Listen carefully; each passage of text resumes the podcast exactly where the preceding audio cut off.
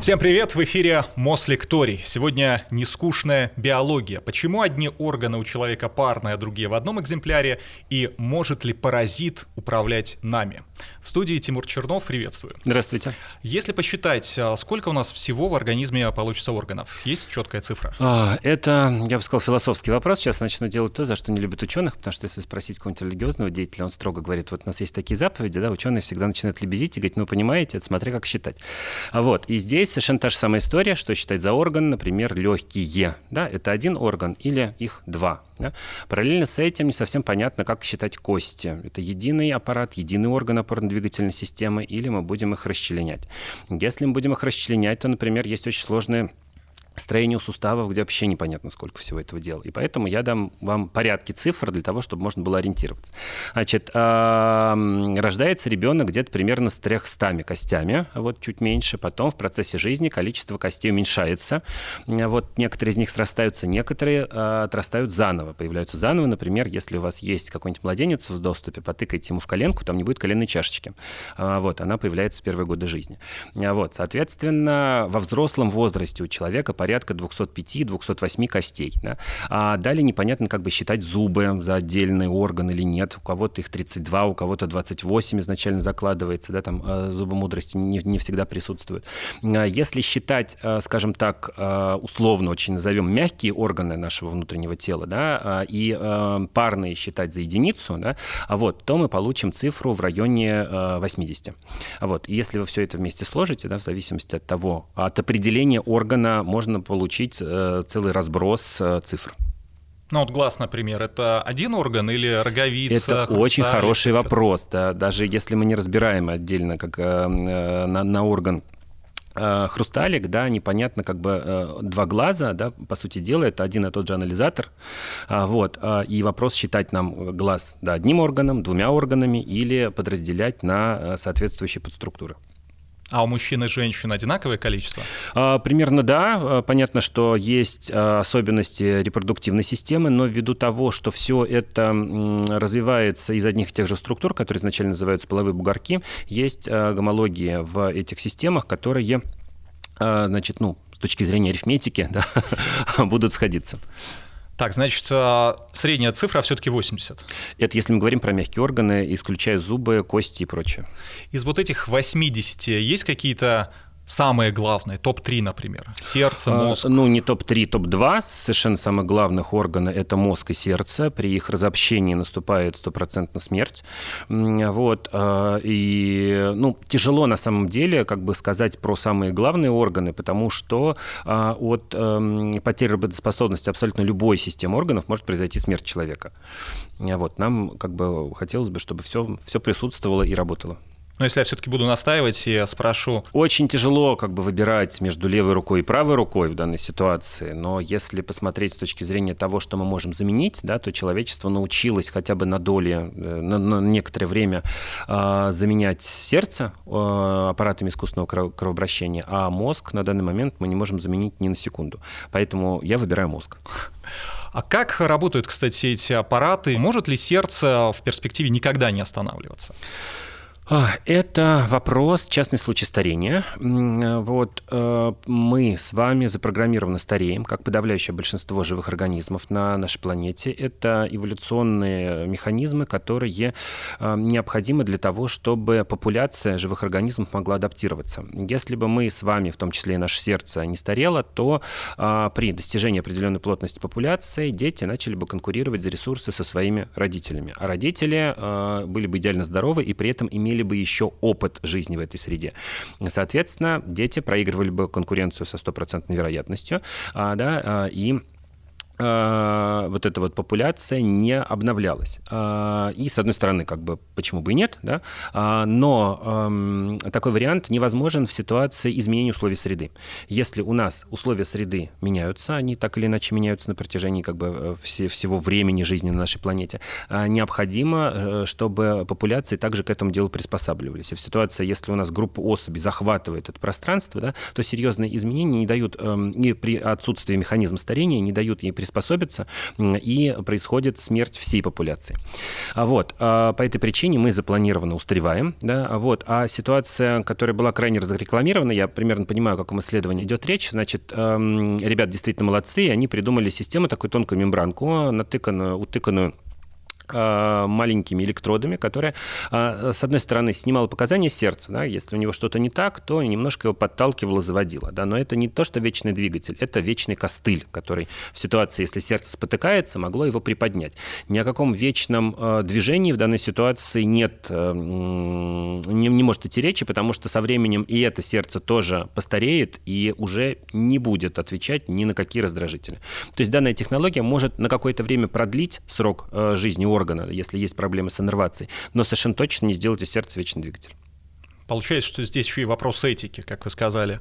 А, если мы будем постоянно продлевать чью-то жизнь, то тем самым мы не дадим жить Да, э, совершенно другим. верно. Э, э, представьте себе, что у вас на протяжении... Вы пришли на работу, и на протяжении всей вашей жизни у вас один и тот же начальник, который на пенсию не уходит, который не дает возможности никакого карьерного роста, да, и люди новые, которые позже и позже добавляются в эту систему, будут иметь все меньше и меньше возможности претендовать на тот или иной ресурс. Почему все-таки одни органы у нас парные, а другие одна штука? А, значит, это ответ на этот вопрос э, обычно не нравится ни школьникам, ни студентам, но так действительно пошла эволюция.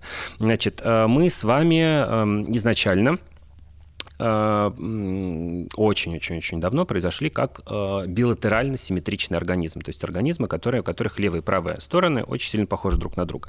И часть органов э, закладывалась непосредственно на центральной оси, например, э, желудочно-кишечный тракт. Да? А все, что связано так или иначе с ним, будет у нас в единичном экземпляре. И были органы, которые слева и справа закладывались в этой ситуации, они окажутся у нас парными.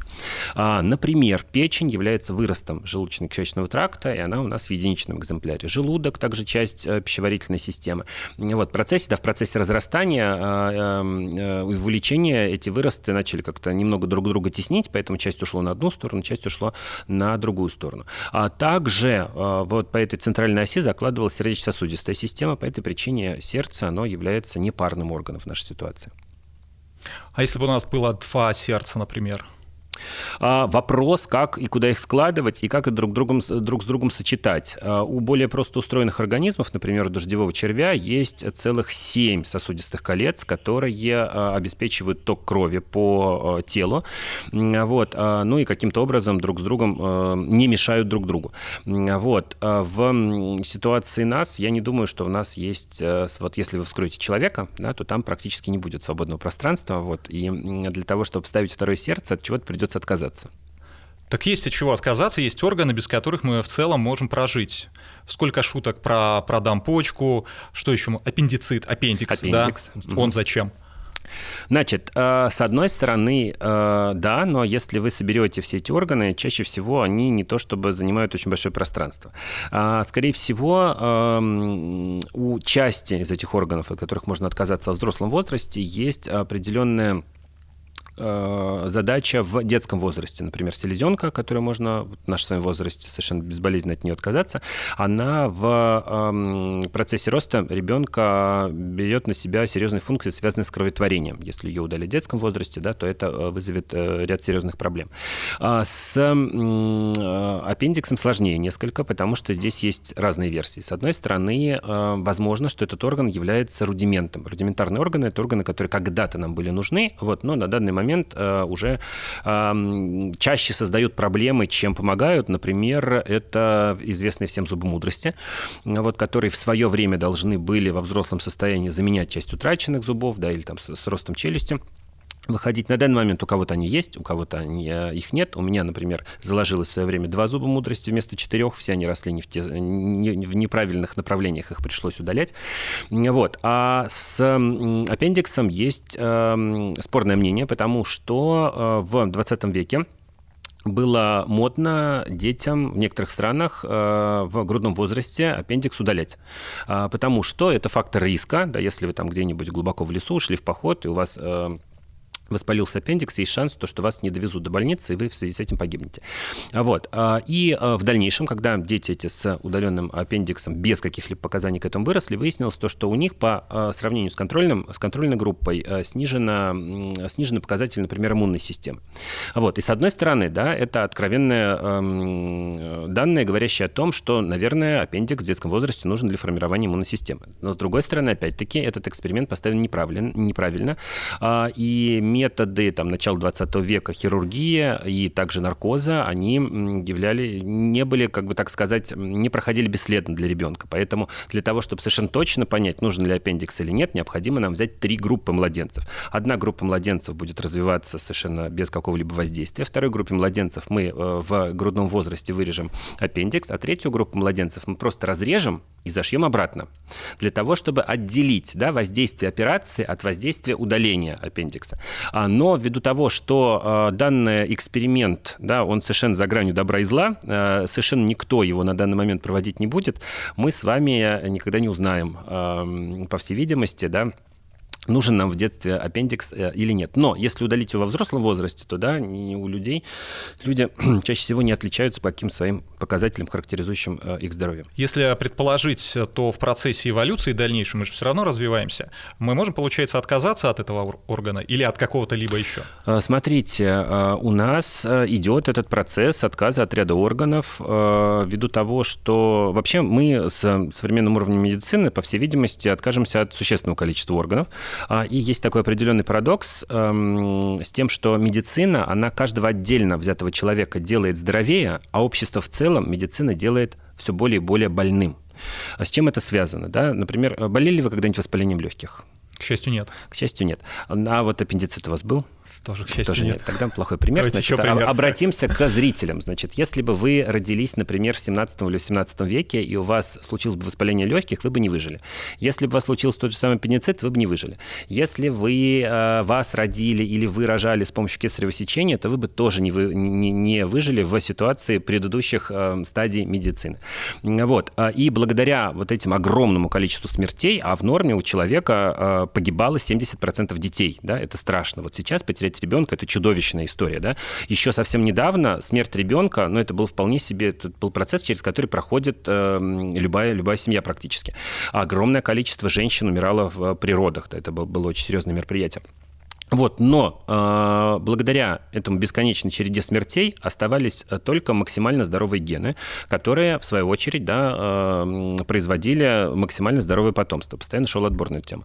На данный момент, да, вот я, вот если посчитать все эти неизлечимые заболевания, умер бы уже к этому возрасту раз 7. Да, но я продолжаю жить, у меня есть ребенок, я передам свои не, не, не идеально здоровые гены дальше, мои дети передадут не идеально здоровые гены дальше, медицина развивается, позволяет э, выхаживать все более и более более недоношенных детей, жить людям со все более и более неизлечимыми заболеваниями. Вот, поэтому мы с каждым поколением становимся все больнее и больнее.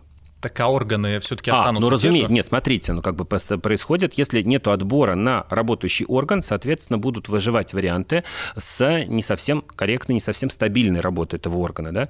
А, совершенно на данный момент э, есть истории там с э, пороками сердца, с какими-то там недостаточными с атрофиями, адентиями, когда не закладываются зубы. Все это на данный момент уже не является причиной снижения адаптивности к окружающей среде. Вот, поэтому варианты с э, меньшим количеством органов, а мы с вами их вон насчитали больше 300 здесь, вот, да, они выживают, они э, передают свои гены дальше в популяцию. А есть же люди, у которых органы зеркально расположены. Это аномалия какая-то, и это вредит им в жизни, или это абсолютно Ой, нормально? По-разному бывает. Э, более того, органы могут быть расположены не все в зеркальном направлении. Да, бывает инвертированное положение всех органов. Бывает, например, только-только сердце, только каких других органов. В случае сердца это называется декстрокардия, то есть в переводе на русский правосердие можно было бы это перевести. Вот. А, частота там примерно 1 на 10 тысяч в подобной ситуации, но большинство людей живет с этим и узнает а, только в ситуации каких-то исследований, да, УЗИ или необходимости, например, аппендицит удалить. В 20 веке, когда а, не было такой прям а, хорошей качественной диагностики, могли привести человека в больницу, и он жаловался на боль в животе, и реакция на аппендицит, так называемая Щепкина Блюмберга, была положительная. Он говорил, что слева болит. Ему говорят, ну какой слева? Это просто отдает. Давайте мы тебе сейчас, значит, мы, мы нам лучше знать, где аппендицит разрезали справа, не находили, зашивали и разрезали слева.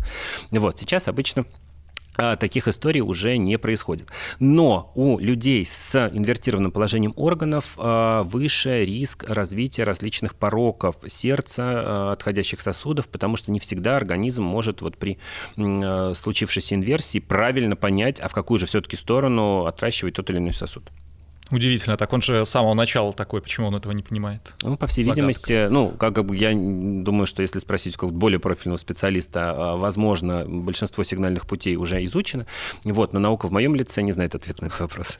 А правши и левши — это тоже зеркальное расположение или это другая Нет, область? Нет, это совершенно другая область, и, а, значит, левшей значительно больше в нашей популяции, порядка 5%.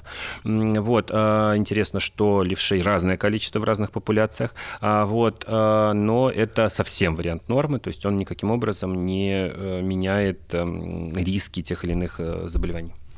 Левша — это же не всегда левая рука, это еще и левый глаз, левое ухо. То есть э, получается, что у нашего организма есть какая-то ведущая часть, правая или левая. Да, совершенно верно. Ну, как бы в подавляющем большинстве случаев все-таки это правая нога и левая, правая рука и левая нога, да, есть у нас э, ведущий глаз, а, и есть так называемая асимметрия мозга, связанная с тем, что у нас разные функции локализованы в разных полушариях мозга. А, вот, а, например, если была такая процедура в свое время э, рассечения хиазмы, ею пытались лечить э, эпилепсию при эпилепсии есть так называемое эпилептоидное ядро, это очаг повышенного возбуждения, скажем так, в мозге, и время от времени э, это возбуждение перекидывалось на весь мозг, и человека начинали бить судороги, в общем, там были, были серьезные проблемы. Сейчас в подавляющем большинстве случаев таким людям могут помочь медикаментозно. Вот, еще совсем недавно никто не знал, что с этим делать, и нейрохирурги придумывали э, вскрыть череп и разрезать э, э, связи между двумя полушариями.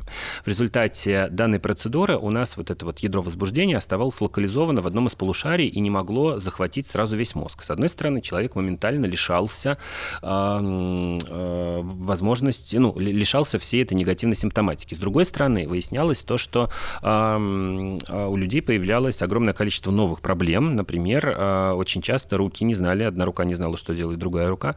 Если человеку, например, одни и те же фразы произносить в разные уши, то в одной ситуации человек может потом передать э, смысл фразы, да, а при прошептывании того, того же самого в другое ухо смысл не может быть передан, зато человек понимал так называемые парвербальные характеристики речи. То есть э, он говорит, я, я не знаю, что они говорили, но они были мной недовольны, грубо говоря, да, то есть на меня, на меня кричали. Что кричали, не знаю. Другое ухо могло сказать, что конкретно было сказано, да, ты разбил тарелку, а с каким настроением это было сказано, человек не мог воспроизвести, потому что э, центры, которые анализируют э, эти аспекты э, речи, находятся в разных полушариях. И в, в ситуации возможности передавать информацию друг другу, да, не создается общей картины. Удивительно. Такой непростой выбор, да, ты с да, одной стороны да, можешь да, излечиться, да, да, но да, да. да, последствия. Сколько крови в нашем организме и какова критичная потеря? Ну, это у кого как. Значит, а, крови в нашем организме пишут в учебниках там 5-6 литров, но вообще-то крови порядка 6% от нашей массы. А, то есть, а, вот во мне, например, за 90 килограммов, если мы возьмем какую-нибудь э, субтильную девушку, э, килограммов 50, то в ней, разумеется, крови будет не 5-6 литров, а в два раза меньше. Вот. Критичные потери считают 25-30% э, крови. Это прям серьезно, обмороки, да, и требуется, скорее всего, без медицинского вмешательства при подобной кровопотере человек вряд ли выживет. Угу. А сколько сдают доноры? Доноры сдают 450 миллилитров. А, вот, стандартная история. Причем то ли 5, то ли 6 раз в год. Я, к сожалению, точно не помню. Вот, это дозированная история, а, абсолютно безболезненная для организма. А, в этой связи хотелось бы сказать, что сейчас в медиа можно увидеть огромное количество рекламы донорства, как, как движения. И рекламные кампании постоянно наседают на то, что это полезно, это полезно для человечества, человечества, да, если ты сдал кровь, ты спас кому-то жизнь, и а, подходит такой социальной стороны. Я бы, если бы меня спрашивали, как рекламировать э, сдачу крови добровольную, э, стал бы рассказывать немного с другой стороны, потому что регулярно сдавать кровь – это полезно для нашего организма. А, и по статистике, э, не дай бог, разумеется, чтобы это с кем-то случилось, но если э, два человека, да, э, один, который является частым постоянным донором, другой никогда в жизни не сдавал кровь, сталкиваются с кровопотерей одного и того же объема, то выше выжить э, шансы у донора потому что система его восполнения крови, она раскачана, она тренирована, да, и есть э, возможность быстрее восполнить кровопотерю. Поэтому сдавайте кровь, тренируйте свою систему гемопоэза. Ну тогда я не могу не спросить про такую увлекательную процедуру из э, древности, как кровопускание. Это мракобесие или все-таки в каких-то а, случаях? Это адское быть... кошмарное мракобесие, а, но есть некоторые физиологические основы с этим. Почему, по всей видимости, то есть я не могу вам сказать, и вряд ли кто-то скажет, откуда это пошло, но кровопускание, они снижают давление. Снижение давления приводит к тому, что человек чувствует сонливость а, вот, и непосредственно засыпает.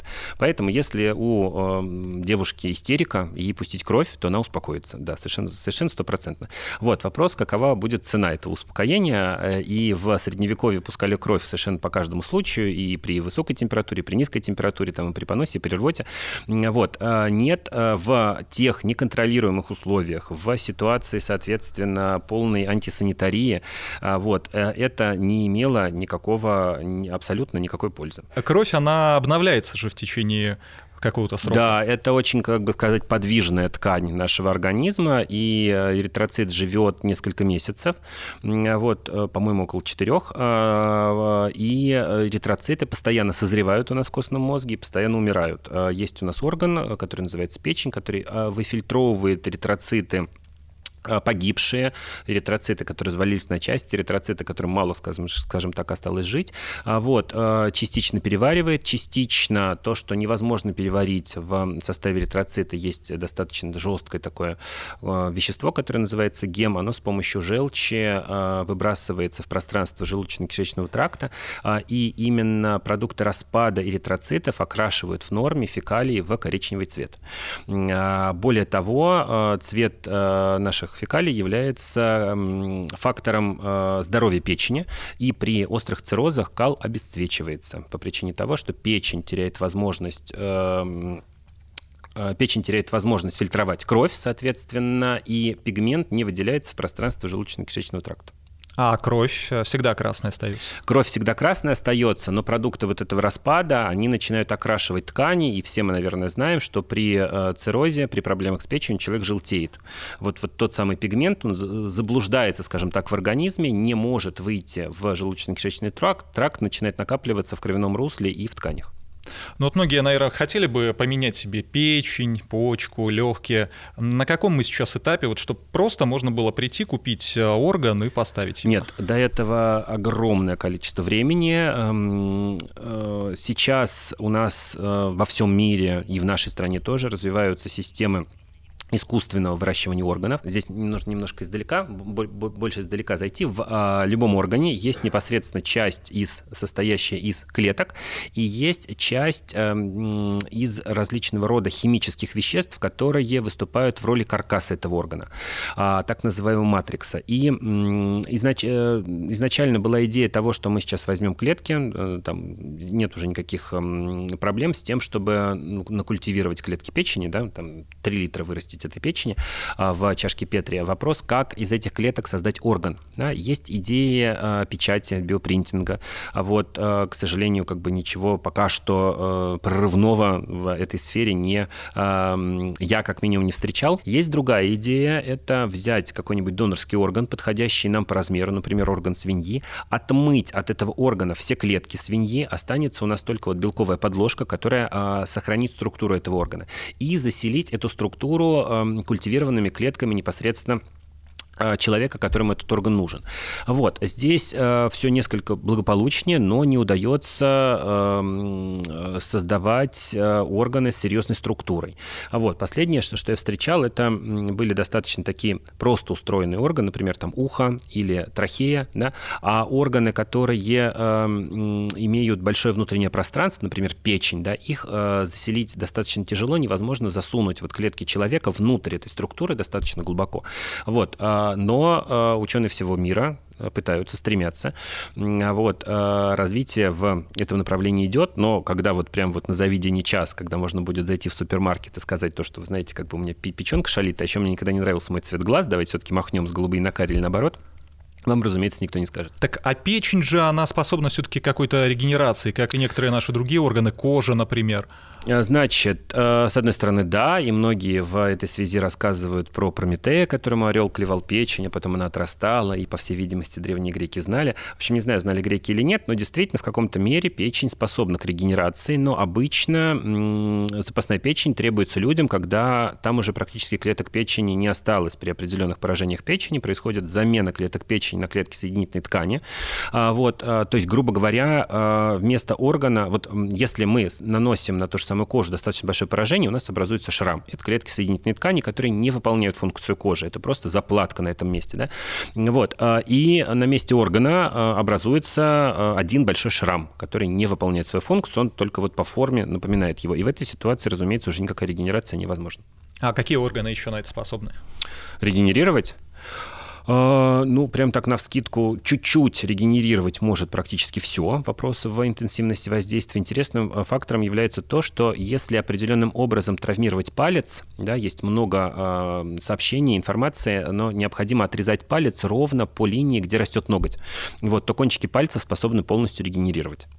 Очень часто это воспринимается как какое-нибудь религиозное чудо или еще что-то в этом духе. На самом деле это показано и на приматах, да, и на ряде других организмов.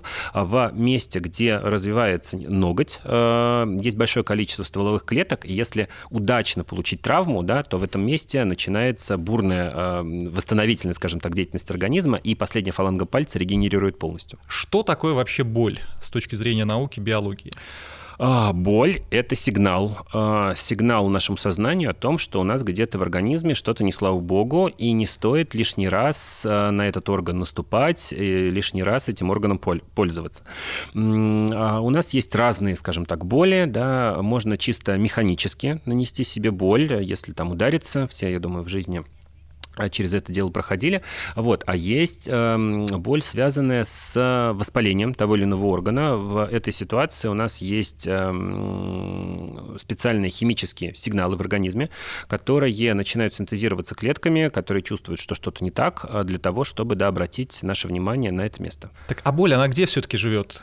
Боль, она в голове? Это очень хороший вопрос, э, который есть э, с есть какой-то старый-старый практически детский анекдот э, с этим делом связанный, когда приходит больной к э, врачу и говорит, доктор, у меня все болит. Он говорит, в смысле все болит? У меня вот тут вот болит, у меня вот тут вот болит, у меня вот тут вот болит. И доктор говорит, скорее всего, у вас сломан палец. Да? То есть где не дотронешься, везде болит.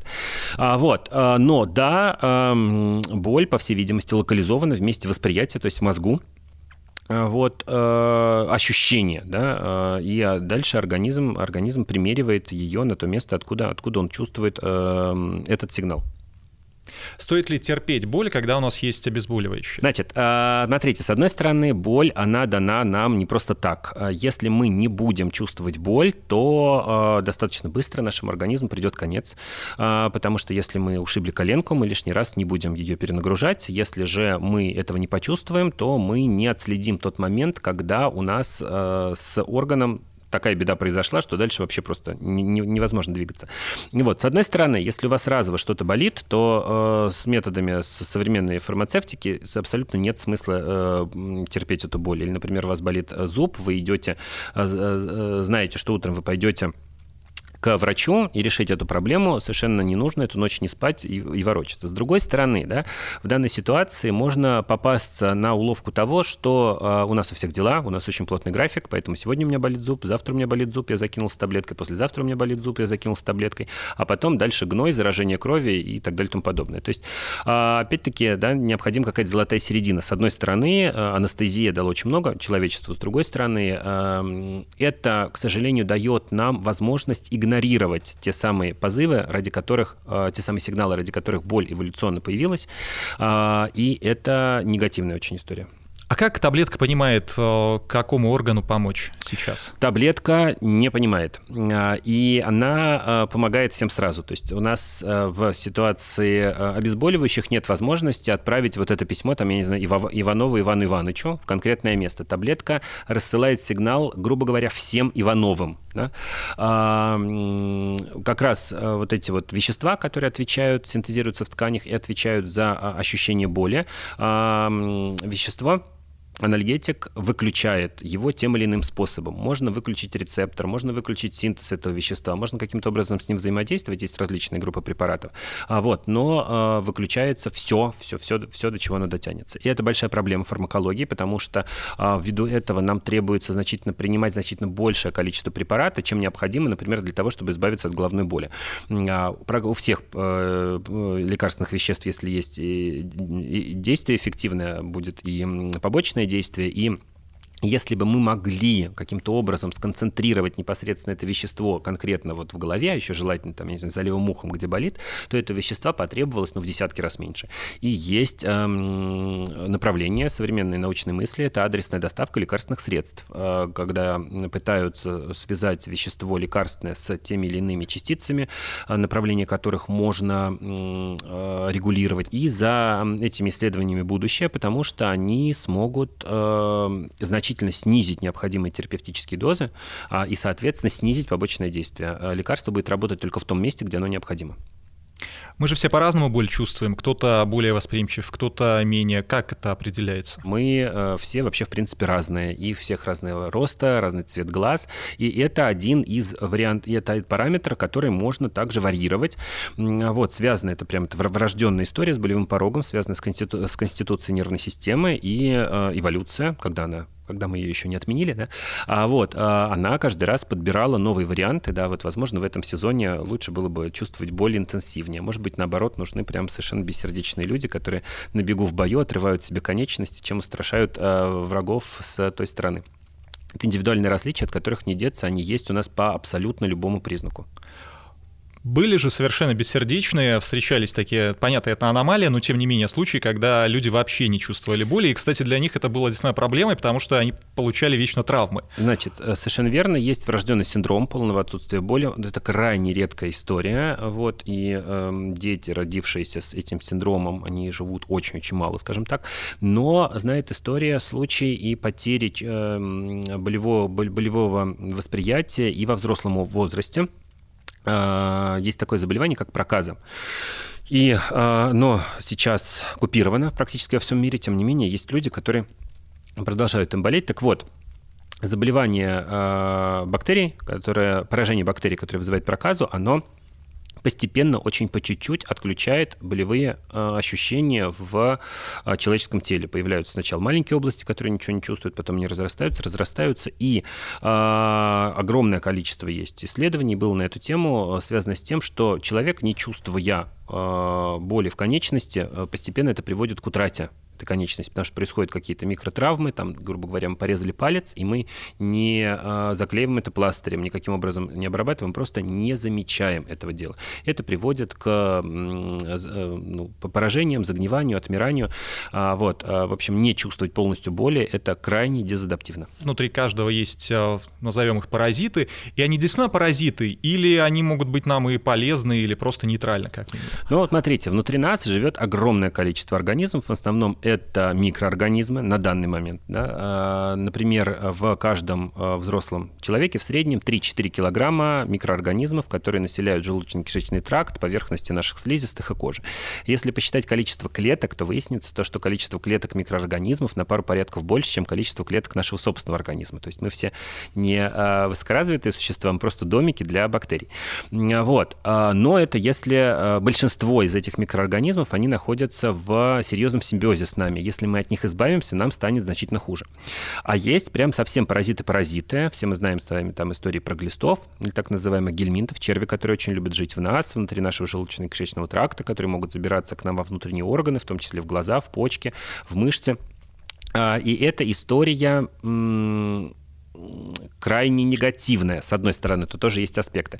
Вот. А, человечество последние там 50, 100, 70 лет, не знаю, когда провести границу, а, ввиду того, что у нас появились понятия гигиене, ввиду того, что у нас появилась канализация и не смешиваются сточные воды с питьевой водой, в подавляющем большинстве мира избавилась от циклов паразитов, которые в нас живут непосредственно в эти, этих червях, снизила паразитарную нагрузку, и э, это воспринималось как нечто э, крайне положительное, потому что когда в тебе живет другой организм, который за счет тебя питается, это снижает э, приспособленность организма. Но э, вот это вот избавление от паразитов привело к э, большому количеству аллергий. Но э, э, иммунологи, врачи и Э, ученые склоняются к тому, что э, аллергия – это результат, скажем так, нереализованной нашей иммунной системы. А, мы миллионы лет эволюционировали в ситуации того, что в нас жили все, кому не лень. Стоит отметить, кстати, что на нашей планете организмов-паразитов по числу видов больше, чем свободно живущих организмов, потому что на каждый свободно живущий организм в очередь выстраиваются все те, кто хотел бы пожить за его счет. Вот. И у нас есть целая отдельная, очень крупная часть иммунной системы, которая отвечает за борьбу с паразитами. А сейчас организм рождается в мир, да, а вокруг него, у него бутылочку простерилизовали, значит, э, всего его спиртовой салфеткой протерли, вот, и эта иммунная система, значит, сидит, не понимает, чем ей заняться, и в какой-то момент смотрит и видит пыльцу. Да, и понимает, вот оно, это то, ради чего, собственно, я росла и эволюционировал.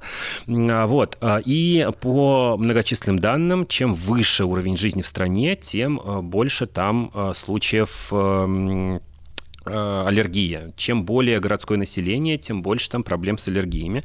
Вот. Э, но тут тяжело воспринимать, да, как бы паразиты. Ну, это не то, что нельзя сказать, что паразиты благо для нашего организма. Просто мы к ним очень сильно привыкли, и если от них избавиться, то это у нас вызывает, как у вида, синдром отмены, грубо говоря. А можно заразиться паразитами, например, от домашних питомцев? Да, разумеется. Здесь есть э, знаменитая история с токсоплазмой. Это паразит, который э, в норме живет в мышке и в кошке. А, и в кошке токсоплазма живет в желудочно-кишечном тракте, в мышке э, этот паразит колонизирует мозг. И делает мышь, как бы сказать, более куражной. А, в норме мышка, если чувствует запах кошачьей мочи, она изо всех сил скрывается. Если она слышит мышку, да, она тоже старается там, не знаю, забиться в угол и прикинуться ветошью. В ситуации э, заражения токсоплазмой мышь, увидев кошку начинает нападать на нее, да, и в результате оказывается в желудке у кошки вместе со своим паразитом, который э, таким образом проворачивает свой жизненный цикл. А, и а, от э, фекалий котов, домашних животных, если они посещают улицу, если они где-то съели мышь, зараженную токсоплазмой, также можно заразиться токсоплазмой. Она а, в организме человека идет по пути мышиного организма, колонизирует мозг и делает нас чуть-чуть более агрессивными. Так, например, показано, что эм, водители, зараженные токсоплазмой, более агрессивно водят машину, чем те, у кого нет этого паразита в мозге. Вот. Но со временем она, ну, как бы для токсоплазмы Э, колонизировать наш мозг – это тупиковое направление. Очень тяжело э, представить себе ситуацию, в которой какая-то другая кошка съест мозг человека, зараженного токсоплазмой. А, вот. Э, но какое-то время, да, она куролесит в нашем организме. А есть же масса народных способов вот я вас сейчас буду ими атаковать. Например, приложить подорожник к разбитой коленке, а, посыпать ранку пеплом, в глаз плюнуть, да, если ячмень. Ученые это вообще проверяли? Есть хоть какое-то обоснование под этим? Или это все просто, опять же, народное мракобесие и нужно забыть? Смотрите, у, у нас есть вполне себе официальный раздел э, медицины, исследований, как фитотерапия, это использование тех или иных трав, отваров и сборов в медицинских целях. А, и это давным-давно проверено, исследовано, и все, что оказалось чушью ересью, не вошло в современные сборники. То, что оказало эффект, вошло. То, что оказало эффект, но не тот, который планировалось, да, был переложено с, с из одного раздела сборника в другой раздел сборника. Но в подавляющем большинстве случаев народная медицина э, – это, конечно, зло, скажем так. Очень часто народная медицина, история там про настойки мухомора и онкологию, еще какие-то вещи, которые современной медицины не доказаны, в лучшем случае они не оказывают негативного воздействия на человека. В худшем случае они либо приводят к э, токсическому эффекту, либо они, э, благодаря этому человек теряет драгоценное время, когда можно было бы обратиться к последователям официальной медицины и человека спасти, но вместо этого, значит, к разным местам прикладывали, я не знаю, различные травы и пили настойки. Но, опять-таки, стоит отметить, что некоторые вещи действительно, да, методом, по всей видимости, подбора э, и запримечивания а, полезных свойств оказались верными, и в подорожнике содержатся алкалоиды, которые действительно ускоряют э, свертываемость крови. Но подавляющее большинство населения страны э, подорожник использует неправильно. Прикладывать его целиком не имеет смысла, его необходимо сначала помять для того, чтобы из него выступил сок, э, и эти алкалоиды могли контактировать непосредственно с осадненной поверхностью. Угу. Его бы еще помыть бы для начала. Разумеется, да, да, да, да, да. Вот, но не до жира быть бы живу. А кстати, насчет а, пепла. Ну, вот вы говорите обратиться к доктору, понятно. Но если я в походе, например, там, порезал руку, а и пепел это в целом-то абсорбент, почему бы не посыпать? Значит, не то, что он а, абсорбент, здесь не, не то, чтобы нужно сорбировать. А у э, золы очень низкий pH. Да, то есть э, из, изначально, испокон веков, мыло делали с помощью щелока, это вываренная зола, в которой вместе варили жиры. А, и э, значения pH, которые создает зола, они являются очень щелочными, и э, благодаря этому способны обеззараживать, потому что очень малое количество микроорганизмов способно при таких pH существовать. А, но раздражение, возможно, какие-то другие эффекты, они также не заставят долго себя ждать. На данный момент, если вы идете в поход, я очень люблю походы, но я э, не отхожу далеко от э, благ современной медицины, как мы с вами уже тут посчитали, раз 7 я, наверное, умер бы без современной медицины к этому времени. Вот, обычно люди, которые идут в поход, они берут с собой аптечку.